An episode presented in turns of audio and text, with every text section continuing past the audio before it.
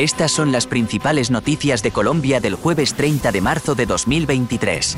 Nueve soldados han sido asesinados y otros nueve resultaron heridos en un ataque a una unidad militar en Colombia. El ataque tuvo lugar en el Carmen, en el estado de norte de Santander, y los atacantes utilizaron armas de largo alcance y dispositivos explosivos improvisados. Se sospecha que el Ejército de Liberación Nacional, o ELN, está detrás del ataque. El presidente Gustavo Petro condenó el ataque y pidió consultas con negociadores gubernamentales y socios internacionales en el proceso de paz. El ataque se produce cuando se han reanudado los esfuerzos para negociar una paz duradera con el ELN después de una pausa en noviembre. El ELN cuenta ahora con alrededor de 2.000 a 4.000 soldados en Colombia y en la vecina Venezuela, y se le acusa de dirigir rutas de tráfico de drogas y minas de oro ilegales. El presidente colombiano Petro anunció desde Villavicencio que su gobierno priorizará la construcción y mejora de viviendas, con un enfoque en las zonas rurales donde casi 4 millones de colombianos carecen de hogares propios.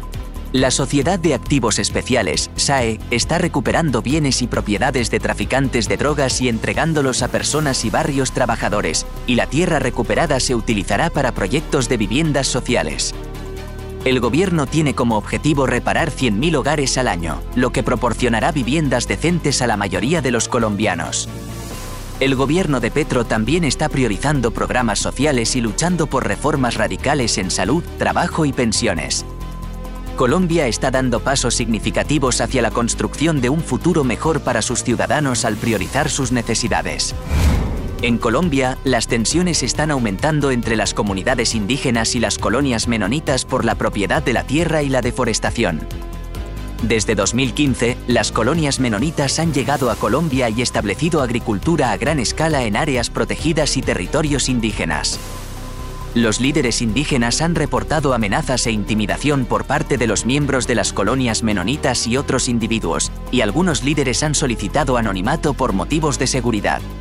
Los datos satelitales muestran una pérdida continua de la cobertura arbórea asociada con la expansión agrícola en la colonia menonita de Libini.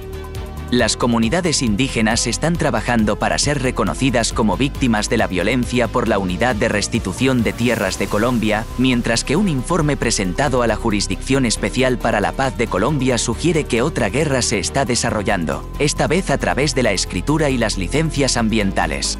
Los informes de conflictos entre los residentes indígenas y los colonos menonitas son numerosos, incluyendo amenazas y violencia contra líderes indígenas y sus familias. Una investigación de 2021 realizada por la Corporación para el Desarrollo Sostenible de la Macarena no encontró actividad ambiental ilegal por parte de las colonias menonitas, pero las comunidades indígenas continúan luchando por sus derechos a sus tierras ancestrales. Para más titulares de noticias destacadas en Colombia, simplemente busca Auscast Colombia News Headlines en tu aplicación de podcast favorita.